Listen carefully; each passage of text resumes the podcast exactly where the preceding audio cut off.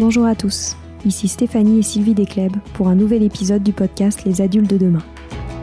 Les adultes de demain, c'est un échange autour de l'éducation et la parentalité entre d'un côté une mère, Sylvie, entrepreneuse depuis plus de 30 ans dans l'éducation, directrice d'école Montessori, créatrice d'un organisme de formation et auteur dans l'éducation, et sa fille, c'est moi, Stéphanie.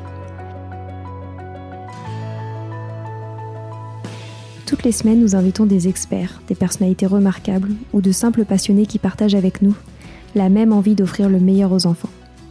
Car comme le disait si bien Maria Montessori, l'enfant est l'avenir de l'homme. Et nous souhaitons donc vous donner des pistes de réflexion et de potentielles réponses pour offrir aux enfants le plus bel avenir. Alors si vous êtes jeunes adultes, parents, futurs parents, grands-parents, professeurs ou simples passionnés de l'éducation, ce podcast est fait pour vous. Pour suivre toute notre actualité ou échanger avec nous, n'oubliez pas de nous suivre sur notre compte Instagram Les Adultes de Demain ou sur notre blog lesadultesdedemain.com.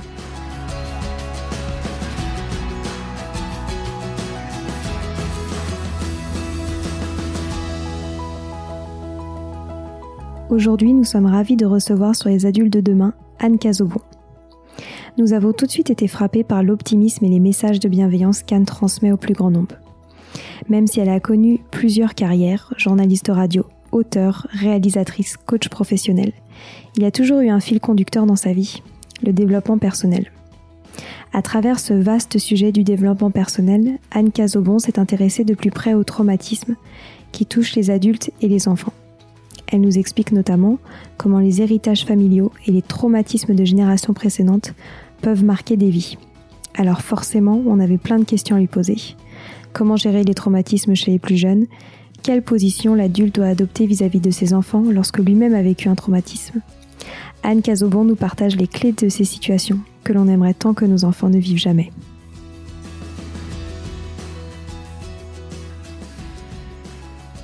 Alors bonjour Anne, merci beaucoup euh, d'être avec nous euh, ce matin. Donc est-ce que vous pourriez nous expliquer un peu plus ce qui vous a amené euh, vers le développement personnel et notamment celui des enfants?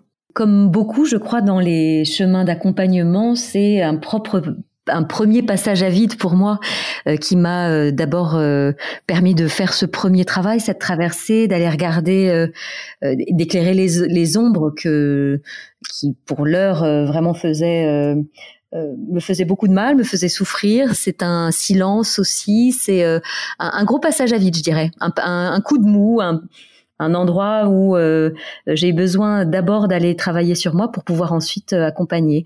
Donc pour moi, c'est intervenu plutôt au début de la vingtaine où vraiment là, j'ai touché un point de non-retour. Je cachais bien mon jeu puisqu'en fait, euh, personne ne se doutait de ce que je traversais intérieurement. Et puis vraiment, je me suis fait peur et j'ai commencé même à recevoir des lettres d'amis qui me disaient que eux-mêmes voyaient que je faisais bien semblant, mais que visiblement ça n'allait pas fort. Et euh, et c'est là que j'ai commencé à, à, travailler sur moi, comme on dit, euh, même si j'aime pas ce mot-là, en tout cas à me faire accompagner vers euh, l'âge de 23 ans. Donc ça fait presque une vingtaine d'années que que je chemine et que ensuite, par la suite, j'ai commencé à me former. D'accord. Et en quoi a consisté du coup euh, ce cheminement? Euh, Ça a été plutôt euh, au début de la thérapie pure en fait. je dirais que c'était vraiment voilà ce numéro. J'ai d'abord reçu ce fameux post-it sur lequel il y avait ce numéro de cette thérapeute que j'ai gardé pendant un temps et puis un jour j'ai plus pu le, laisser sur mon frigo. Il a il a vraiment fallu que je l'appelle et que j'aille la voir. Et je me souviens d'ailleurs avec émotion que ces premières séances, je ne faisais que pleurer, je crois. Et à la fin de la séance, elle me disait "Bon, vous voulez qu'on reprenne une autre séance? Oui, bon bah d'accord, on y retourne." euh, et puis euh, c'est un chemin en fait qui euh, qui est jalonné de plusieurs belles rencontres comme ça de, de femmes et d'hommes qui m'ont accompagnée, euh, donc avec lesquels euh, j'ai fait un bon bout de chemin, parfois trois, quatre années, six années de, de thérapie en individuel, en stage aussi d'abord de la psychologie biodynamique, vraiment qui venait euh, réconcilier le corps et l'esprit. Euh, j'ai cheminé également beaucoup en rebirth, en respiration holotropique, donc à aller regarder euh, qu'est-ce qui déjà s'était joué dans le ventre de la mère, qu'est-ce qui me faisait revivre, réappuyer sur des boutons sur lesquels je j'avais des angoisses qui redécollaient instantanément. j'ai fait de l'EMDR aussi. J'ai découvert l'EMDR qui m'a permis de de dire au revoir à le NDR, c'est de du Eye Movement Directional Rightness. Donc c'est une technique qui est privilégiée notamment dans les traumatismes. Euh, qui est une technique, une forme d'hypnose profonde où on va euh, aller. Euh, euh, ce que j'avais trouvé passionnant en fait dans cette technique-là, c'est que j'étais allée regarder quel était le dénominateur commun entre tous les événements de ma vie dans lesquels j'avais eu l'impression de, de vraiment vivre un grand traumatisme, et donc d'aller regarder quelle était la phrase qui pouvait résumer à cet endroit-là ma souffrance. Donc ça pouvait être j'ai l'impression d'être seule au monde, j'ai envie de hurler, mais personne ne m'entend. Et, par exemple, cette phrase-là, je peux très bien l'avoir vécue euh, à 5 ans en tombant de mon tricycle euh, mhm. parce que papa ou maman met un peu un peu de temps à venir ou un temps qui me semble infini mhm. euh, à venir me relever euh, mais je peux également euh, le sentir quand euh, un groupe de jeunes s'approche de moi dans la rue et que et vient me raqueter ça peut venir m'interpeller le jour où je me fais rabrouer en réunion de direction devant tout le tout le personnel et où je ne peux rien dire parce que sinon ce serait faire offense au chef ou quoi au caisse donc c'est vraiment intéressant d'aller regarder, euh, c'est un, travail que, que j'ai fait et que je propose aujourd'hui, d'aller regarder vraiment où est la répétition en fait. Et quand la répétition se joue, c'est euh, forcément, euh, souvent forcément, que le que c'est l'inconscient qui est aux commandes, qui est aux, commandes de notre véhicule de vie et qui vient nous resservir une soupe qui a l'air d'avoir le même goût, mais dans de la vaisselle différente en fait. J'aime bien l'image. C'est ça. On resserre les mêmes plats. Exactement. Voilà. Donc ça peut être, euh, euh, voilà. Donc c'était intéressant d'aller regarder vraiment, euh, d'abord que beaucoup de choses s'étaient répétées et que la vie m'avait resservi ce qui allait vraiment déclencher une crise d'angoisse. Moi à l'époque j'avais beaucoup de crises d'angoisse et, et qu'elle allait vraiment appuyer sur cet interrupteur là en moi, alors que c'était mais des choses totalement diverses. Ça pouvait être un truc qui était arrivé dans une soirée d'anniversaire euh, un truc anodin dans le métro, euh, parfois même un film, une lecture. Euh, enfin, c'était vraiment très très divers et à chaque fois, ça me ramenait au même état. Donc, je mm. sentais bien qu'il y avait euh, euh des, des, des, détonateurs qui étaient extérieurs, mais qui venaient me ramener au même endroit intérieur. Et donc, très vite, j'ai compris que tant que je ne trouvais pas cet endroit intérieur, que je n'allais pas l'apaiser, le mettre en, en sécurité, en, et, et vraiment le, le, libérer, et tant que je tentais en permanence de trouver la réponse à l'extérieur, eh ben en permanence, ça me referait vivre à l'intérieur quelque chose de douloureux. Euh, donc, c'est à, à ce moment-là que j'ai commencé à à, vraiment passer la vitesse supérieure dans ce travail-là et à descendre davantage euh, en moi via euh, de l'hypnose, via euh, de la transe que j'ai beaucoup cherché, que j'ai beaucoup cherché en, danse derviche, dans le mouvement. Pour vraiment la danse derviche, c'est très intéressant, c'est plein d'enseignements aussi puisque c'est d'abord plein de spiritualité et puis c'est aussi tant qu'on n'est pas ancré en danse derviche, on va s'éclater contre un mur puisqu'on va partir avec ce mouvement giratoire et et puis perdre l'équilibre. Et donc mmh. euh, ça nous demande beaucoup d'ancrage, beaucoup de de voilà d'être vraiment très connecté avec euh, le ciel et puis d'avoir les pieds bien ancrés dans la terre et de se laisser traverser par par ces émotions et donc de la même manière qu'une émotion peut me traverser, un chagrin venu d'ailleurs peut, peut, peut sortir de moi ma, tour, ma tour de Pise, je dirais, va un peu se secouer, mais elle va pas s'effondrer. Et donc c'est un hmm. peu cet enseignement-là de du roseau hein, qui euh, qui plie mais ne se voilà ne se brise pas. Voilà, donc c'est c'est c'est vraiment d'être allé euh, consolider tout cet état intérieur, tout ce chantier intérieur qui avait été affaissé à un moment donné, et par euh, différentes techniques, avec différentes pratiques et différents accompagnements, euh, voilà, on, on, chemine davantage. Et puis un jour en Inde, lors d'une retraite euh, chez Amma, euh, qui est cette femme qui est un peu, qui, est une femme extrêmement importante en Inde, qui est à la tête d'une ONG qui, qui œuvre beaucoup pour les enfants, pour l'école, pour l'éducation, euh, et pour les soins, en Inde, c'est vraiment reconnu comme une, une, grande âme. Je me souviens de cette personne qui m'avait dit euh, "Mais t'as pas compris." Je pleurais beaucoup là-bas parce que c'était très euh, une sorte de vortex. Un peu tout le monde libérait ce qu'il avait à libérer. Tout le monde venait, je pense, régler quelque chose qu'il avait à régler avec sa mère, parce qu'avec cette figure, cette figure de femme là. Et je me souviens qu'il y avait un, il y avait quelqu'un comme ça qui était là et qui, qui m'avait dit "Mais t'as pas compris encore, Anne. Le but, c'est de soi d'abord guérir pour ensuite guérir les autres." C'est ça, c'est ça. Et donc j'avais reçu mm. cette phrase-là en me disant ah ouais d'accord bon alors c'était pas tout à fait le plan que j'avais pour moi, mais, mais, visiblement ça a l'air d'être ça et, et c'est vrai que qu'au fur et à mesure de ces couches et ces multiples couches voilà que que j'ai ôté que je continue d'ôter hein, parce que c'est un, un c'est pour ça que j'aime bien dire que c'est un développement perpétuel plutôt que le développement personnel c'est perpétuel c'est les couches de l'oignon que l'on pèle au fur et à mesure et et en, et, en, revanche, depuis, ce qui a changé, c'est que depuis quelques années, parce que j'ai compris que, voilà, que à l'endroit où j'étais, je pouvais, euh, parce que j'avais traversé certaines choses, accompagner davantage euh, euh, d'autres personnes qui étaient peut-être juste la marche en dessous. Je pouvais leur montrer qu'il était possible de venir sur la même marche que moi. Donc, j'aime bien cette cette proposition d'accéder à l'autonomie, ensuite de cheminer de plus en plus seul, d'avoir de moins en moins besoin de se faire accompagner, parce que c'est ça qui nous est demandé, de devenir de plus en plus autonome. Bah oui. Mm. Et on parle beaucoup de développement personnel pour les adultes, mais qu'en est-il du développement personnel pour les enfants?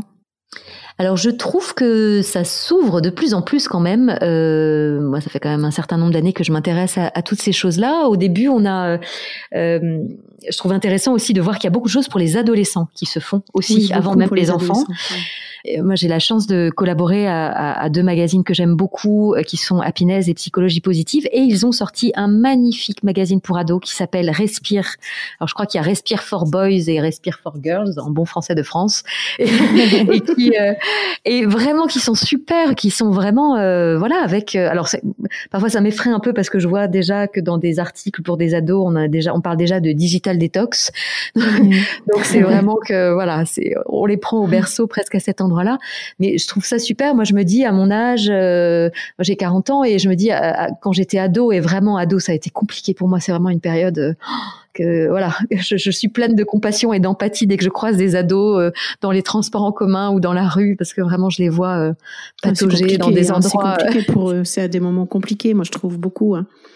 Oui, et je trouve que c'est l'endroit où on, on, on, a peu de repères, où on cherche des, des, des repères d'adultes. Moi, j'ai beaucoup cherché d'adultes référents auprès d'une marraine, auprès d'une prof de piano peut-être, ou euh, de scoutisme. Moi, j'ai de la chance, j'ai fait beaucoup de scoutisme et je suis allée, mm. oui, c'est vrai, d'aller chercher voilà des, des, des, référents un peu plus euh, avec une, un peu de distance, en faisant le pas de côté, qui n'étaient pas les parents. Moins, moins d'émotionnel, moins d'émotionnel, moins de, moins de lien.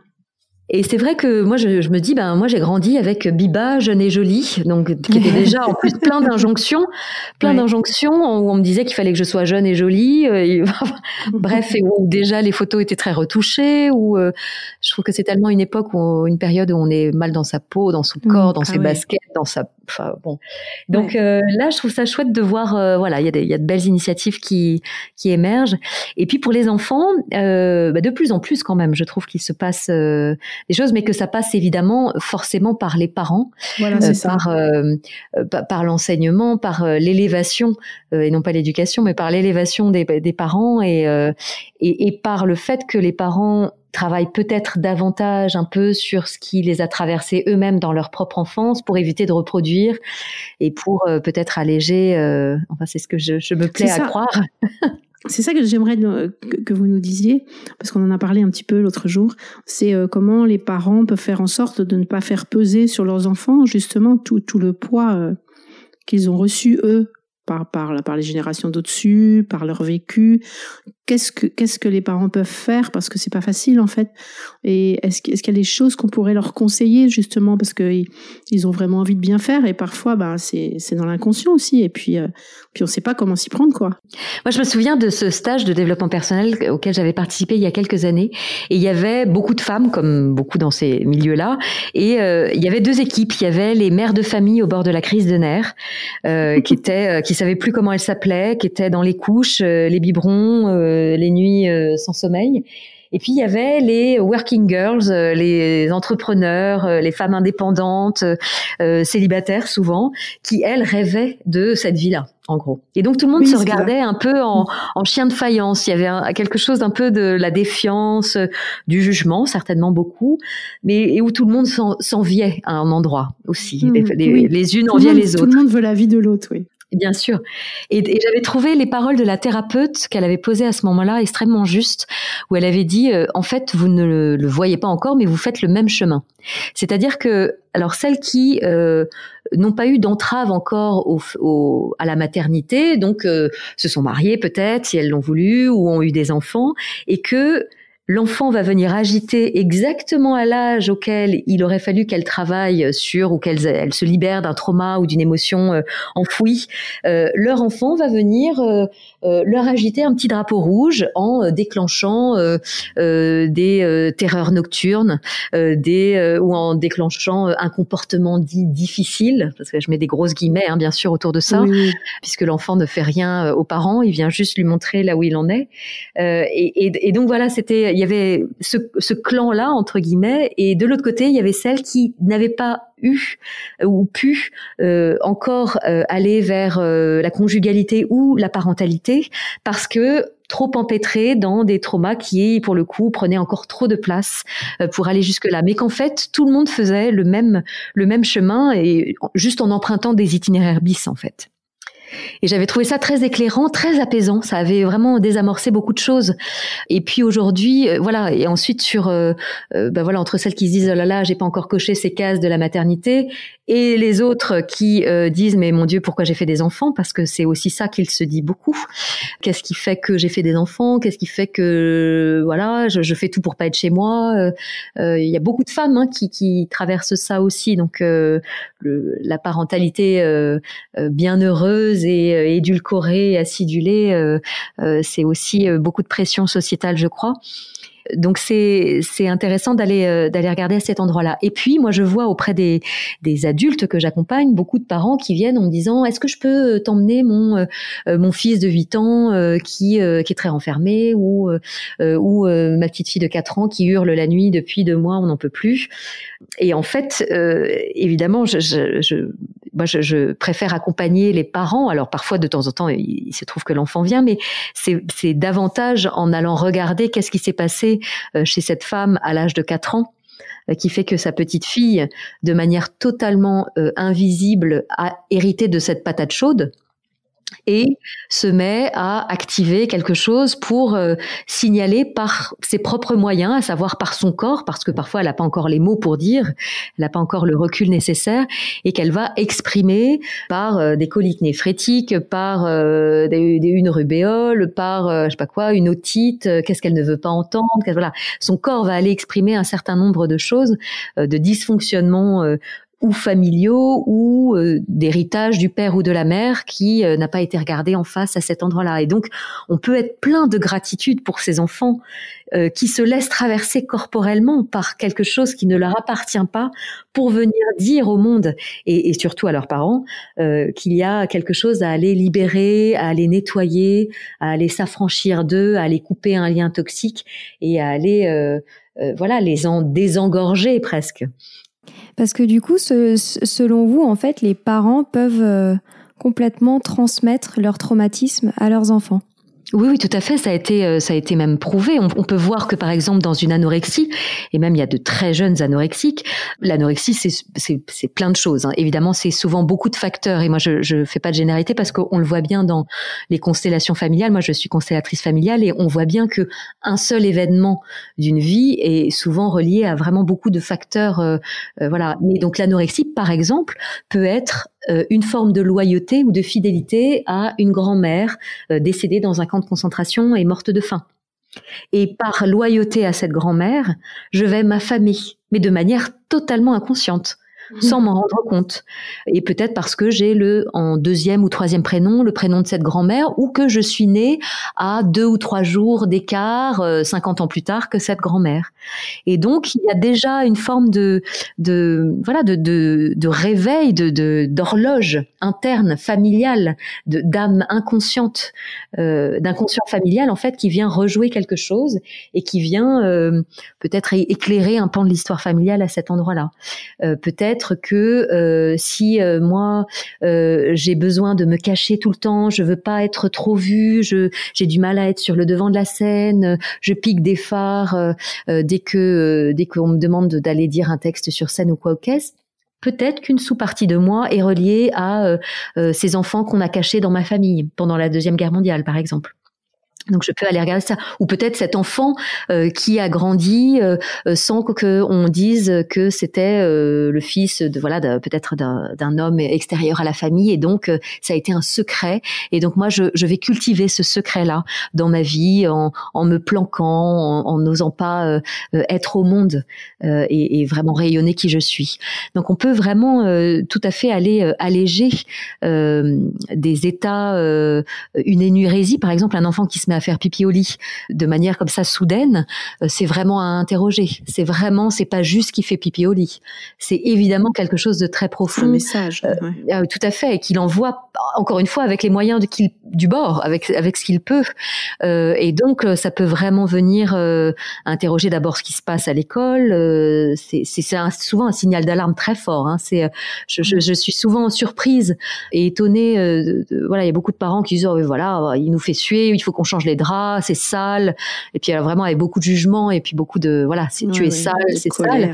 Alors qu'en fait, euh, alors qu'en fait, il, vraiment il, il exprime ce qu'il peut et puis ça peut être euh, quelque chose qui remonte au père ou à la mère euh, ou que peut-être il, il informe de quelque chose qui n'est pas normal, qui se passe à l'école ou avec des copains dans la cour ou une peur ou voilà. Donc ça peut être quelque chose aussi incestuel. Enfin voilà, c'est il y a vraiment beaucoup de choses à ces endroits là qui peuvent être transgénérationnels. Et l'inceste, l'incestuel et l'incestueux, évidemment, en fait partie. C'est malheureusement euh, euh, le cas pour euh, beaucoup d'enfants. On sait que les chiffres sont totalement sous-évalués, hein, n'ayons ah pas peur des mots, que c'est une bombe à retardement sociétal, que on dit hein, que c'est un adulte sur six euh, au moins. Donc, euh, je sais plus qui disait que c'était deux enfants par classe, mais moi, je sais pas comment on compte euh, une classe de 30 enfants et ça fait pas du tout deux enfants par classe. c'est voilà, ça, tout à fait. voilà. Donc, mm. il va falloir vraiment. C'est pour moi. Alors, j'entends un peu ce que fait Adrien Taquet, le secrétaire euh, d'État à la protection de l'enfance. Euh, voilà, il y a beaucoup de choses qui se mettent en place et euh, si on se parle en ce temps de confinement qui est un peu particulier où je, je, je vois que 30% des qui a 30% d'intervention de la police en plus sur des violences conjugales et 20% d'appels en plus au 119 qui est le numéro pour la protection de l'enfance, c'est effrayant. Et, et c'est surtout quand on se dit qu'il y a 20% alors qu'il y en a beaucoup qui doivent pas qui peuvent pas téléphoner puisqu'ils sont avec bien leurs sûr. Mais bien sûr. Donc ça doit être énorme et donc c'est vraiment c'est un, un, chiffre qui est totalement sous-évalué. Qu'on s'intéresse au cinéma, au monde du sport, à l'école, à l'église bien sûr. Et ça c'est c'est fantastique hein, que voilà que ces, ces, espèces d'institutions aussi euh, qu'on éclaire euh, les endroits d'ombre de, de, ces institutions là. Mais il reste pour moi le bastion euh, final qui reste la famille et qui est vraiment l'endroit un peu intouchable où justement on s'autorise à toucher. Il y a beaucoup de traditions également dans lesquelles bah, les enfants sont un peu à tout le monde, notamment les traditions euh, nord-africaines euh, et africaines où les enfants sont élevés par euh, des grands-parents, par voilà où, tout, où ils, où, ils, ont des repères beaucoup plus larges que je dirais les familles occidentales qui, qui sont plus entre papa et maman. Dans des familles africaines, on peut être plus élevé par des grands-parents. voilà, c'est vraiment de coutume. Mais voilà, des oncles, des mmh. tantes et où donc tout le monde a autorité un peu sur ses enfants. Oui, puis ils savent pas forcément que c'est interdit les enfants dans ces dans ces, dans ces pays-là.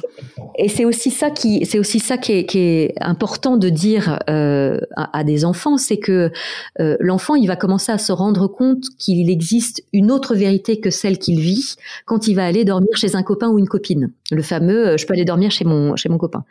Euh, et donc, il va se rendre compte à ce moment-là que euh, bah, chez l'autre, les parents ou se crient dessus, ou au contraire qu'ils ont l'air vachement amoureux et bien plus amoureux que papa et maman qui eux se crient dessus, que peut-être là-bas, ben eux, ils ont le droit de regarder la télé en mangeant alors que nous on n'a pas du tout le droit à la maison ou l'inverse que son frère il a le droit de fumer de la cigarette je sais pas quoi dans sa chambre alors que nous c'est interdit voilà mais en tout cas il va se rendre compte qu'il y a, d'autres voies possibles, qu'il y a d'autres chemins, qu'il y a d'autres manières d'être éduqué, que euh, son copain il a le droit de faire des trucs que lui a pas le droit de faire, etc.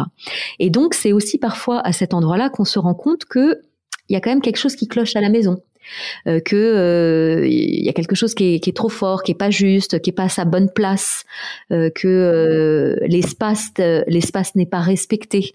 Et, et, donc ça, ça, ça, peut être un des premiers moments pour l'enfant de voilà où il peut comprendre ça. Mais au-delà de ça, c'est il, il s'agit vraiment pour les parents de, de c'est pour moi c'est la parole la plus forte que je fais poser vraiment en constellation euh, euh, pour des enfants surtout dont les aïeux, donc les grands-mères, les mères, les grandes tantes, les arrière-grand-mères ont été abusés. Euh, parce que bah voilà, c'est un enfant sur six, c'est un arbre sur six au moins. Et donc on a tous dans nos arbres psychogénéalogiques, voilà, de, l'abus, du suicide, de la mort, enfin voilà, des, drames. Et c'est tellement important de dire à l'enfant, ton corps t'appartient. Ton corps est un temple, il n'y a que toi. À 4 ans, tu t'habilles tout seul, tu t'essuies tout seul. Personne n'a le droit de toucher cet endroit. Ni papa, ni maman, ni grand-père, ni grand-mère, ni parrain, ni marraine, ni oncle bidule, ni rien du tout ni, ni, la, ni la dame de la cantine, ni le monsieur du centre aéré, ni euh, la nounou, ni vous voyez. Moi, j'avais j'avais été marquée. Je me souviens euh, euh quand j'avais fait, euh, je faisais des babysitting quand j'étais jeune et j'avais été marquée par cette petite fille que j'avais gardée et je lui avais donné le bain et j'avais passé comme ça le, le, le gant dans son dos et elle s'était retournée. Elle avait dit ah non à cet endroit-là, il y a que Éléonore qui peut qui peut se, se nettoyer. Ni papa, ni maman, ni personne. J'avais trouvé ça fantastique. et vraiment, c'est vraiment c'est. Je crois que c'est et, on le voit ensuite. Hein, on voit sur euh, sur euh, deux deux sœurs qui ont été euh, approchées par parfois un prédateur parce que c'est ça le drame en fait de ces transmissions de, de trauma, c'est que le parent la mère ou le père qui a été abusé mais qui ne travaille pas sur son propre abus va de manière presque automatique ou perpétrer l'abus ou livrer son enfant en pâture à un prédateur. Et c'est ce qu'on observe en fait.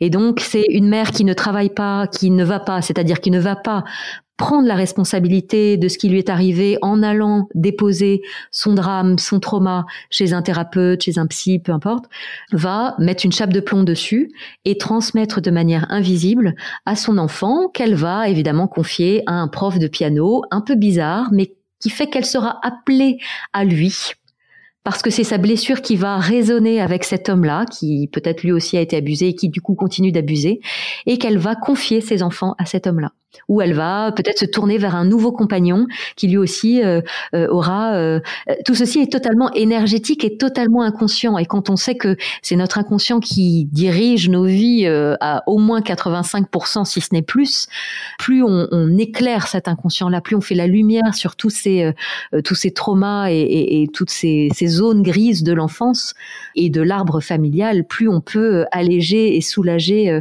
les générations futures. Mais du coup, concrètement, comment est-ce qu'on travaille ces traumas? Comment est-ce qu'on les éclaire? Alors, le, la première des choses, la première des choses, c'est d'aller regarder. Si j'ai du mal à regarder en moi, je peux regarder ce qui se passe à l'extérieur de moi. C'est-à-dire regarder ce que la vie justement me sert comme plat et aller regarder à quel endroit ça se répète.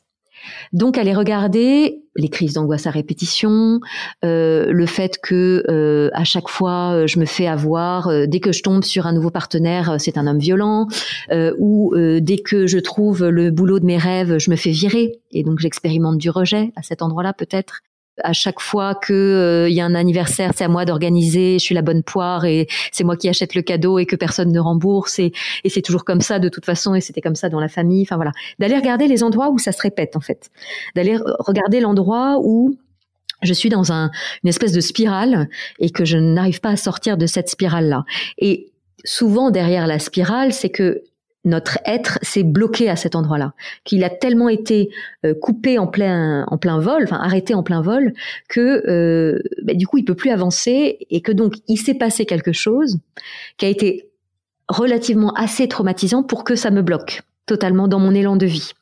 Et donc, euh, même si j'ai l'impression de continuer à avancer dans ma vie, bah, en fait, profondément, peut-être que je suis encore bloquée à cet endroit-là, à l'âge de 5 ans où je n'ai pas pu aller à l'enterrement de ma grand-mère euh, et où tout le monde y est allé et où moi, en fait, euh, bah, personne m'a raconté. Je, suis, je les ai vus tous revenir en larmes. J'ai cru que j'avais fait une bêtise, que c'était de ma faute. Euh, et puis en plus, c'était ma grand-mère. On m'a rien expliqué. Puis d'un coup, on m'a dit qu'elle était au ciel, donc je regarde les nuages et j'ai peur dès que je vois un nuage. Enfin, voilà, où, on n'a pas supposé les mots juste pour moi et où euh, bah, j'ai préféré, euh, comme je voyais que maman était triste, j'ai préféré faire le clown et le pitre et euh, je voilà, je suis cet enfant qui essaye de, de mettre de la joie dans la maison et qui prend sur lui et qui vient essayer d'être le parent de ses propres parents. Donc je peux, je peux commencer par, pour moi, c'est vraiment ça, c'est commencer à regarder où est-ce que ça se répète. Évidemment, où est-ce que ça fait mal, mais où est-ce que ça fait plusieurs fois que ça, que ça me met dans cette situation-là. Plusieurs fois que c'est moi qui me retrouve avec tout le sale boulot à faire. Plusieurs fois que, euh, euh ou peut-être un blocage, je n'arrive pas à avoir d'enfants, ou euh, vraiment, euh, j'arrive pas du tout à mener une union sereine, apaisée avec un conjoint ou une conjointe. J'arrive jamais à garder un boulot, ou ça fait vraiment très longtemps que je suis au chômage et vraiment il y a quelque chose autour de de l'argent qui est compliqué. Et peut-être que en creusant davantage, je vais me rendre compte que, eh bien, il y a eu un héritage qui a été euh, subtilisé par les Allemands en 40, ou que euh, ma mère n'était pas vraiment euh, la, fille de son père et que elle a été déshéritée à un endroit. Et donc il y a une coupure avec la valeur, l'abondance, l'argent. Et que moi, en résonance avec ça, je ne me sens pas de valeur et que je vais en permanence faire du bénévolat. et mais si je ne fais que du bénévolat et que je voilà, je n'arrive pas à trouver un travail qui me ramène de l'argent, ça n'est pas juste non plus. Voilà, c'est trouver ce, ce, bon équilibre là-dedans. Donc euh, c'est toujours euh, intéressant d'aller regarder ce qu'il y a dans le haut de l'iceberg, ce que je, ce que la vie me donne à voir, ce, qui est dans ce qui est dans dans la matière, ce qui apparaît dans ma vie, euh, pour ensuite descendre dans cet escalier en colimaçon pour aller regarder un peu plus profondément, euh, voilà, l'arbre, enfin la forêt cachée par l'arbre que je vois dans ma vie. Oui. Ok. Et quel type de communication à adopter du coup quand on est parent, qu'on a vécu euh, un traumatisme auprès de ses enfants? Est-ce que euh, est-ce qu'il faut en parler ouvertement ou à, partir de quel âge, etc. Moi, je crois, qu'on peut absolument tout, tout dire en choisissant les mots. Euh, je pense qu'il est vraiment très important. J'ai vraiment vu, j'ai assisté, j'ai fait des, médiations comme ça pour, poser des mots auprès d'enfants en bas âge. Je me souviens même de d'une amie thérapeute qui m'avait raconté qu'il y avait une femme qui était venue euh, la voir euh, en disant j'en peux plus, mon bébé pleure tellement, j'ai envie de le passer par la fenêtre. Enfin voilà, c'est horrible. Je, suis tellement fatiguée que je, je ne réponds plus de rien. Et elle lui avait proposé de venir avec le couffin et l'enfant. Et cette femme s'était mise à pleurer en racontant euh, ses traumatismes d'enfance, voilà, son enfance difficile, euh, son père absent, etc. Et à la fin de la séance, cette amie thérapeute s'était tournée vers le, bébé en lui disant, tu vois, il bah, y a rien de tout ça qui t'appartient. Et le lendemain, la petite fille faisait ses nuits de 12 heures impeccablement parce qu'on lui avait, on lui avait euh, retiré la chape de plomb qu'elle avait au-dessus des épaules. Et en, en, constellation, je fais poser beaucoup de ces phrases-là aussi. on fait, on rend beaucoup aux parents au-dessus, je te rends la colère, je te rends la tristesse et non pas ta colère ou ta tristesse, puisque ça n'est de toute façon même pas la colère ou la tristesse de mon père ou de ma mère. Elle vient encore du dessus aussi. Et tout le monde en fait se refile la, patate chaude. Donc c'est juste, je te rends à partir de moi, ça change. C'est, je, je décide de ne pas de ne pas me laisser atteindre et puis de te rendre ce qui t'appartient et donc de, te t'inviter à reprendre la responsabilité de, de ta vie et donc moi à reprendre la responsabilité de ma vie. Et donc un petit enfant, un petit enfant, on peut vraiment lui dire que euh, que la vie est longue, qu'on vit très très longtemps, le plus longtemps possible, mais qu'un jour elle s'arrête. Ça c'est très important de lui dire que tout a, tout a, mm. voilà, tout a une finitude et c'est vraiment très important et que donc voilà, le plus tard possible, bien sûr, euh, mais qu'un jour ça s'arrête euh, et que un jour, euh, eh ben on va, on peut raconter aussi ce qui se passe pour un, un enterrement. Moi, j'ai vraiment vu autour de moi des enfants dont on avait pensé bien faire en les éloignant d'un enterrement, par exemple, ou en ne leur parlant pas du tout de la mort ou de la maladie, et en, en, pensant bien faire en les tenant à distance de tout cela, eh bien voir que ceux qui étaient venus à l'enterrement, auxquels on avait expliqué ce qui allait se passer, c'est-à-dire tu vas voir des gens qui sont tristes parce qu'ils sont tristes de voir que mamie ou papy, euh, euh, voilà, a fini de vivre. Tu vas voir une boîte en bois peut-être, euh, voilà, dans laquelle on a mis papy, etc. Et puis ensuite, ton papy, on va le mettre dans un trou dans la terre. Et en fait, bah, ces enfants-là, on leur avait expliqué ce qui allait se passer et du coup, ils étaient hyper bien parce qu'ils savaient exactement ce qui allait se passer. donc ils sont venus mettre des bougies sur le cercueil. Euh, ils étaient en communion. Ils venaient euh, tendre des Kleenex à tous ceux qui pleuraient. On, leur, on les avait prévenus, on les avait préparés. Et donc il n'y avait pas mensonge sur la marchandise. Et il y a rien de pire que je trouve qu'un enfant qui, qui a l'impression qu'en fait on lui a un peu raconté des cracks euh, et qu'on l'a un peu baladé. En plus, il perd la confiance en l'adulte en plus. Voilà, tout à fait derrière. Et, et, et, je, et, on le voit ensuite en constellation auprès d'adultes, de voir à chaque fois quelle est cette part d'enfant blessé, d'enfant intérieur, auquel euh, euh on, voilà, on, a menti ou voilà, qu'on, auquel on n'a pas tout raconté ou qui se sent coupable d'eux parce qu'on n'a pas assez expliqué. Euh, donc vraiment les mots, euh, moi je crois vraiment profondément euh, en la médecine de la parole et, et, vraiment auprès d'enfants, on peut vraiment faire des rituels avec les enfants on peut dire euh, euh, qu'on va planter euh, un rosier pour ce bébé qui était dans le ventre de maman depuis quelques semaines et qui est parti. Et donc on peut évidemment parler de fausse couche. Mmh, on peut évidemment parler d'avortement, parce qu'évidemment, ça va changer l'ordre dans la fratrie aussi. Et que si ce petit garçon ou cette petite fille ne sent pas, enfin évidemment sent profondément qu'il y a eu euh, une fausse couche parce qu'il a bien compris que papa et maman étaient tristes ou il a bien vu que il y avait eu quelque chose, euh, qu'il y avait une forme de nid qui se préparait à l'arrivée de quelque chose qui n'est pas arrivé. Et donc hmm. peut-être qu'il va avoir envie de prendre la place du mort aussi ou de le chercher et donc vraiment de lui dire que euh, bah parfois parfois la vie vient un peu mais pas longtemps et que c'est possible, ça. Et que peut-être qu'on peut planter un beau rosier blanc dans le jardin pour honorer cette vie-là, qui n'est pas venue. Et peut-être que lui, ça, lui, ça le décale dans son rang dans la fratrie. Et donc, un enfant c'est très important pour les parents qui perdent un enfant et qui en ont un autre après, celui qui est après. Il faut Bien sûr. Lui, lui en parler. Et lui dire que c'est le deuxième et non pas l'aîné. Oui que c'est le deuxième, que c'est pas l'aîné. Évidemment, faire attention du mieux que l'on peut quand on a un peu plus de conscience sur les prénoms. Euh, Voilà, les, les, prénoms, ça commence par là aussi euh, l'interrogation euh, de qui a choisi mon prénom, quel prénom je porte, en quoi est-il en lien avec mon arbre, mon arbre familial. familial? je m'appelle Jeanne et mon grand-père s'appelle Jean, ou peut-être que je m'appelle Juliette et ma grand-mère s'appelle Odette. Donc j'ai une, une voilà, j'ai une trace de d'Odette euh, à cet endroit-là. Donc peut-être que je peux aller m'intéresser à la vie d'Odette. C'était quoi sa vie à Odette? Est-ce qu'elle a fait les choix euh, euh de, professionnellement, euh, amoureux, ou au contraire, est-ce qu'Odette, bah, elle n'avait pas le droit de vote, elle a dû vivre sous la coupe de son mari? Voilà, donc c'est. Et vous pensez que le fait justement de s'intéresser à la vie d'Odette et de, de de de savoir ce qu'elle a vécu, pour l'enfant, déjà, c'est suffisant. Moi, je, pense que c'est très important de, replacer tout le monde à sa juste place dans l'arbre familial. Ok. Mm. De, connaître l'histoire, en fait. De connaître l'histoire. Et puis, même, je dirais, dans, des. Mm, il y a, y a papa et maman et il y a grand-père et grand-mère. Ils sont à un autre endroit dans l'arbre. Ils sont à un autre endroit dans l'arbre. C'est et puis ensuite il y a arrière-grand-père, arrière-grand-mère. Et donc de, de, de dessiner un arbre peut-être ou peut-être de le symboliser, de faire comme une constellation d'ailleurs euh, familiale, mais de, de, de mettre l'enfant devant et puis derrière lui il a papa et maman et encore derrière il a euh, les grands-parents. Alors s'ils sont plus là, on peut mettre un coussin ou un fauteuil, mais pour qu'ils sentent aussi voilà, qu'il est issu de cet arbre-là. Et donc c'est pour ça que tous ces, ces, ces, arbres dessinés sur lesquels on, on, invite euh, à poser des photos un peu euh, quand, quand l'enfant est petit pour qu'il comprenne d'où il vient, c'est c'est très important de savoir euh, d'où il vient, de savoir quelles ont été peut-être les histoires de famille, qu'il y a eu la guerre, que pour grand-père ça a été très compliqué parce qu'il a été prisonnier de guerre. Et à la fois, ça, peut-être que toi, tu as hérité aussi de sa grande force parce qu'on peut aller chercher, on a trop tendance aussi, je trouve, à, parfois aller chercher les, traumas.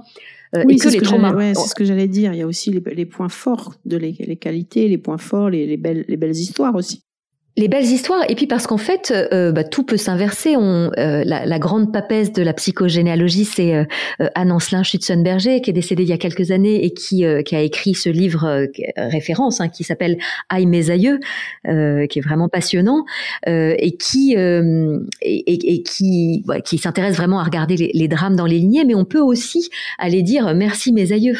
Merci de m'avoir montré bah, voilà avec quelle force on pouvait tenir merci d'avoir éprouvé la faim euh, pour me faire euh, davantage savourer ce poulet du dimanche.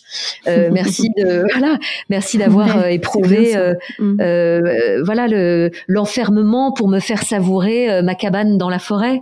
Voilà d'aller regarder aussi toutes ces sous-parties de moi qui sont dans l'arbre.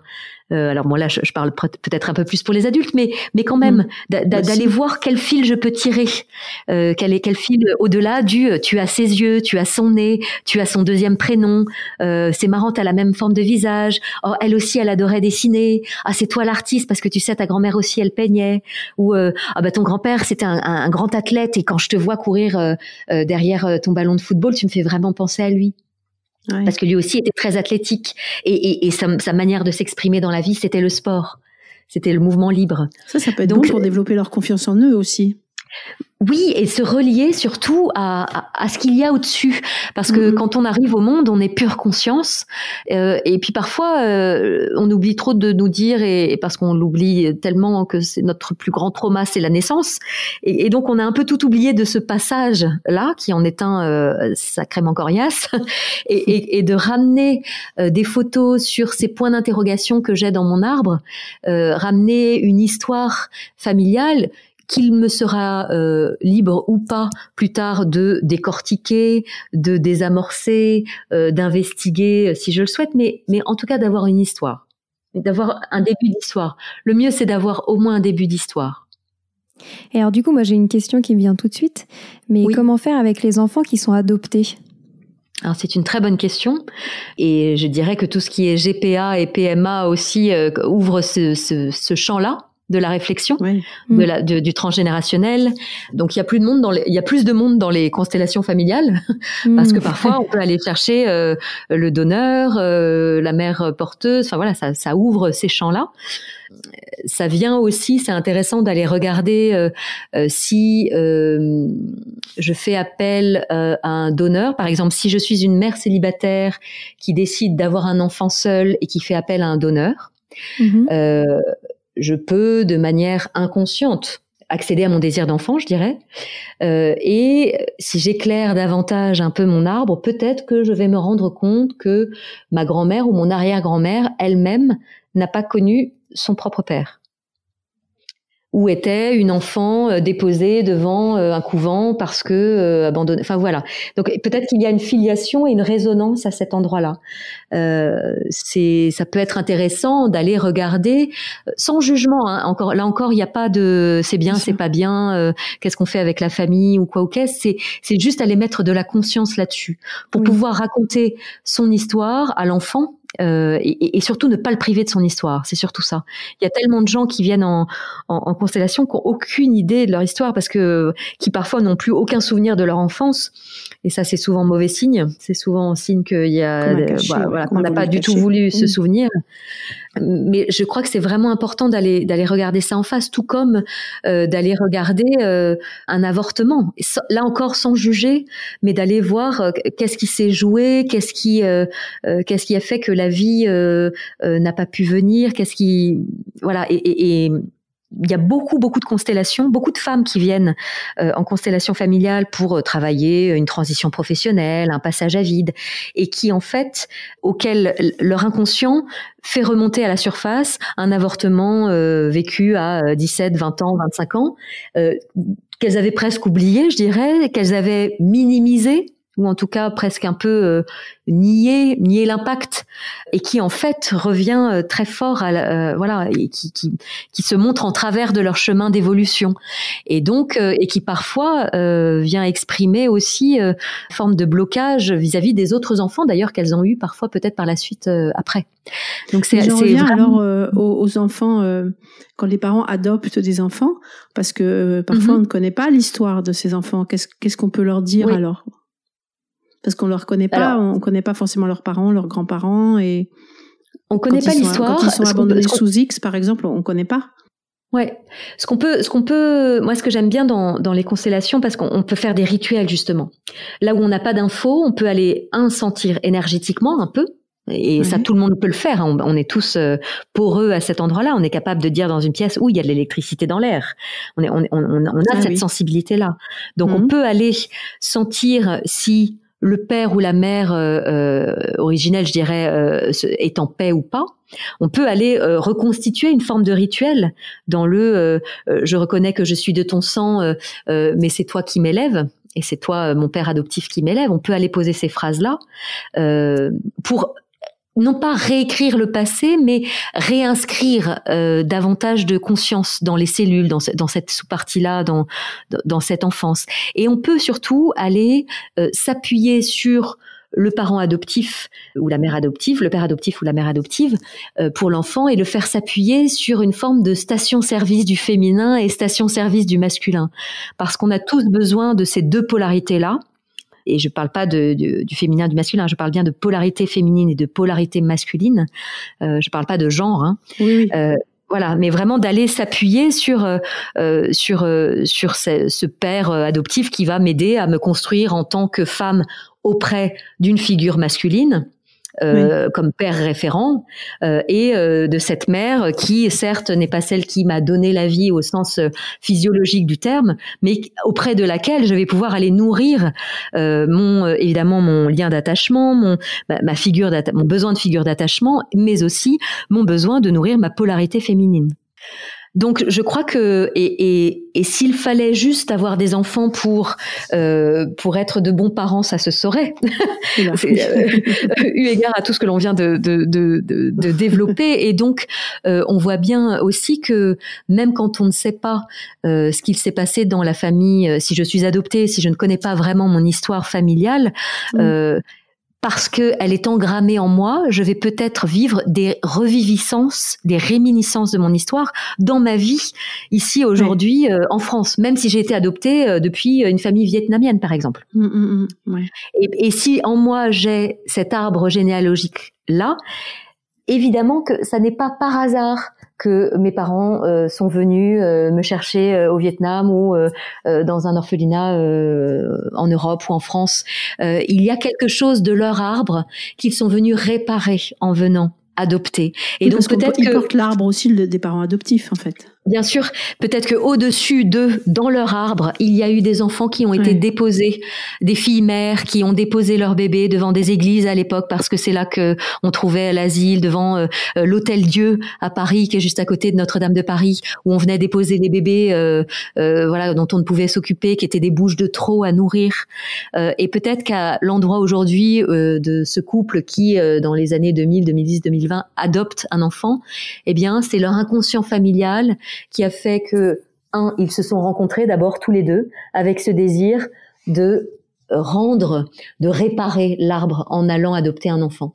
Et c'est d'ailleurs très intéressant quand on voit qu'il y a des couples qui choisissent de d'avoir euh, deux enfants de manière euh, naturelle, je dirais, et ensuite d'adopter un enfant. Comme s'ils allaient réparer vraiment il y avait quelque chose qui était plus fort que plus fort que ce désir d'enfant, qui était vraiment d'aller réparer l'arbre. Mmh. c'est intéressant. Super intéressant. Mmh, mmh, Pour euh, clore cet entretien, moi j'aurais une dernière question.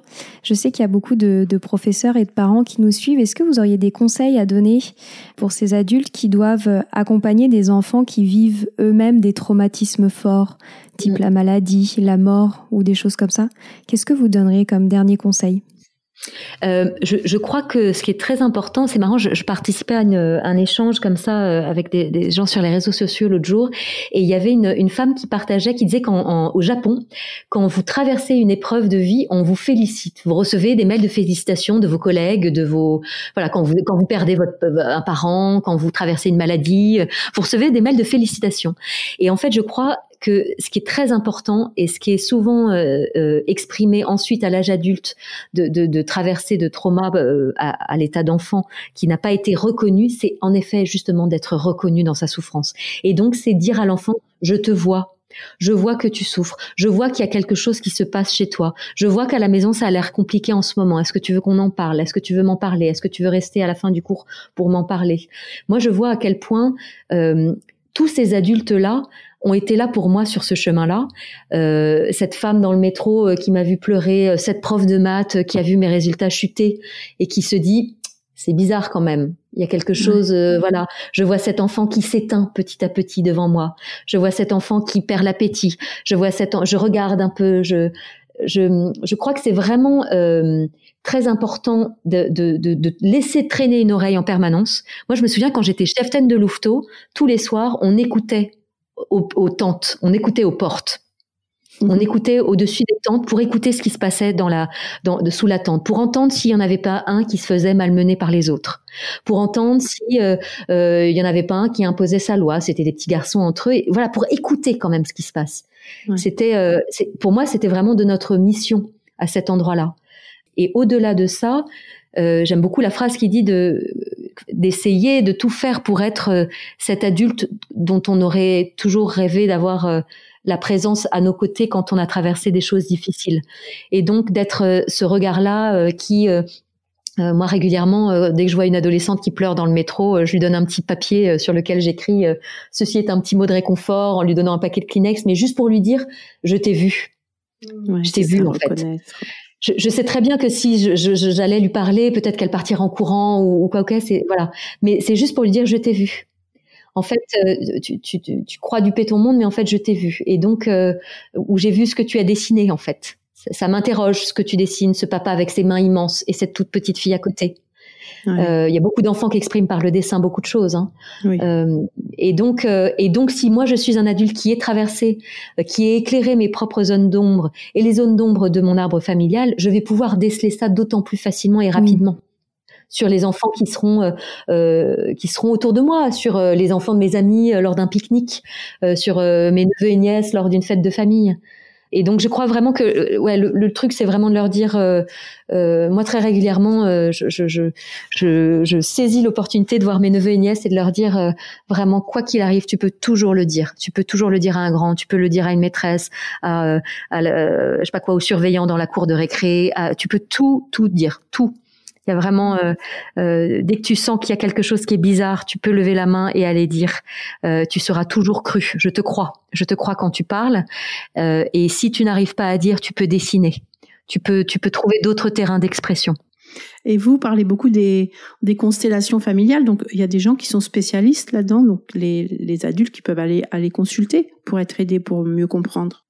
Ah oui, bien sûr, oui, oui. En constellation, moi, c'est en fait moi, je, dans, dans tout ce chemin euh, personnel, il euh, y, a, y, a, deux, deux grands, de grands courants, en gros, qui, qui m'ont permis de, de faire des bons géants, qui sont vraiment euh, les constellations et le chamanisme, mais à un niveau plutôt plus naturel, en fait, plus une reconnexion au vivant, à la nature, parce que c'est avant tout ça. Le chamanisme, on a peur, on a l'impression que c'est c'est prendre des drogues ou je sais pas quoi, des psychotropes ou quoi mais c'est juste les quatre éléments. En fait, c'est se reconnecter au vivant et, et, et à la nature, et donc à l'arbre en soi. Et dans l'absolu, euh, les constellations, on peut vraiment venir euh, euh, en séance individuelle, voilà, voir ce qui se passe et, recontacter un peu tous ces morceaux du puzzle. Et puis on peut aussi participer à des séances de groupe, à des journées de, de constellation, où en fait, on va ou être le constellant, c'est-à-dire la personne qui va dire ben moi j'arrive pas à vendre ma maison euh, ou euh, je, je, traverse la maladie en ce moment ou euh, je trouve pas de travail depuis trois ans et ça commence vraiment à me peser euh, ou l'argent me brûle entre les doigts voilà donc venir exposer sa problématique. On va aller il y aura autour de lui des représentants qui vont peut-être jouer un père, une mère, une fille, un projet, un emploi, une maison peu importe. En fait, c'est un outil vieux comme le monde. Les constellations, c'est vraiment dans les villages. Autrefois, on, on rejouait de manière symbolique euh, euh, les blocages là où ça coinçait. En fait, on faisait des conseils de village en fait et on regardait ce qui ce qui se passait. Et, et, et donc, on, on, va expérimenter quand on participe à une journée de, de constellation en groupe. On va expérimenter qu'en jouant la sœur de ce monsieur, euh, eh ben, je vais peut-être comprendre davantage l'animosité qu'a ma sœur envers moi parce que je vais comprendre que j'exprime une grande jalousie, euh, euh, voilà, et je vais retraverser quelque chose qui va euh, venir éclairer mon propre arbre à moi. C'est-à-dire que je ne vais pas travailler uniquement pour la constellation de ce monsieur que je ne connais pas et peut-être que je ne recroiserai jamais de ma vie, mais parce qu'on est tous euh, issus d'un inconscient collectif et parce qu'on est tous traversés par euh, des lignées qui ont traversé euh, deux guerres mondiales, a priori plus ou moins les mêmes drames de vie, à savoir la violence, les abus, la faim, la guerre, les suicides, la rupture, le licenciement, le jugement, le rejet, l'abandon Euh, évidemment, quand je vais connecter euh, euh, et entrer en contact avec une blessure d'abandon, de, de, viol, de, de faim immense, de désespoir total ou quoi je vais venir éclairer à un endroit de mon arbre tout cela aussi. Donc, je, tout vient en résonance et c'est on, on voit d'ailleurs dans ce temps de confinement particulièrement qu'on est tous reliés qu'un seul acte euh, que l'on fait euh, va avoir une résonance énorme. Eh bien, les constellations, c'est exactement pareil en fait. Je vais me rendre compte que si moi j'éclaire, si moi je pleure le chagrin de la grand-mère qui n'est plus de ce monde, eh ben je l'évite euh, à ma fille, à ma petite fille et aux enfants qu'elles auront. Hmm. Ok, bon bah c'était c'était super intéressant. Je suis sûre que vous avez éclairé beaucoup de personnes euh, qui nous écoutent. Donc, euh, merci beaucoup pour euh, ce moment passionnant, Anne. On remettra toutes les, toutes les informations sur notre blog et sur notre compte Instagram pour, que, pour que les personnes puissent suivre toutes vos actualités qui sont passionnantes. Et merci, à vous pour tout ce que pour tout ce que vous offrez au monde, pour votre contribution et pour euh, ce magnifique titre de podcast, Les adultes de demain. Merci. Euh, c'est en, effet c'est en effet là que euh, qu'il y a beaucoup de graines à semer le plus tôt possible. Ça c'est sûr. Merci beaucoup. merci. merci. Merci beaucoup. Voilà, c'est fini pour aujourd'hui. On espère que cet épisode vous a plu. Avant de se quitter, on a quand même besoin de vous. Si après avoir écouté cet exposé, vous ressortez avec plein d'idées pour apporter le meilleur aux enfants, n'oubliez pas de nous laisser 5 étoiles et un petit commentaire sur Apple Podcast, sur iTunes ou toute autre plateforme d'écoute de podcast. Cela nous aidera à mieux ressortir et surtout à nous motiver pour continuer cette aventure ensemble. Si vous avez des suggestions, des idées de thèmes, des questions à poser, n'hésitez pas à nous contacter sur les réseaux sociaux, Instagram ou LinkedIn, en tapant les adultes de demain. Nous serions ravis d'échanger avec vous. Si vous souhaitez en savoir davantage sur Sylvie, je vous invite vraiment à aller voir son blog sylvidescleb.com ou à la suivre sur Instagram en allant sur son profil sylvidesc, D-E-S-C, Montessori. Enfin, si vous souhaitez en savoir plus sur le calendrier des prochaines formations Montessori, rendez-vous sur www.apprendre-montessori.fr. On a hâte de vous retrouver vite et à très bientôt sur les adultes de demain.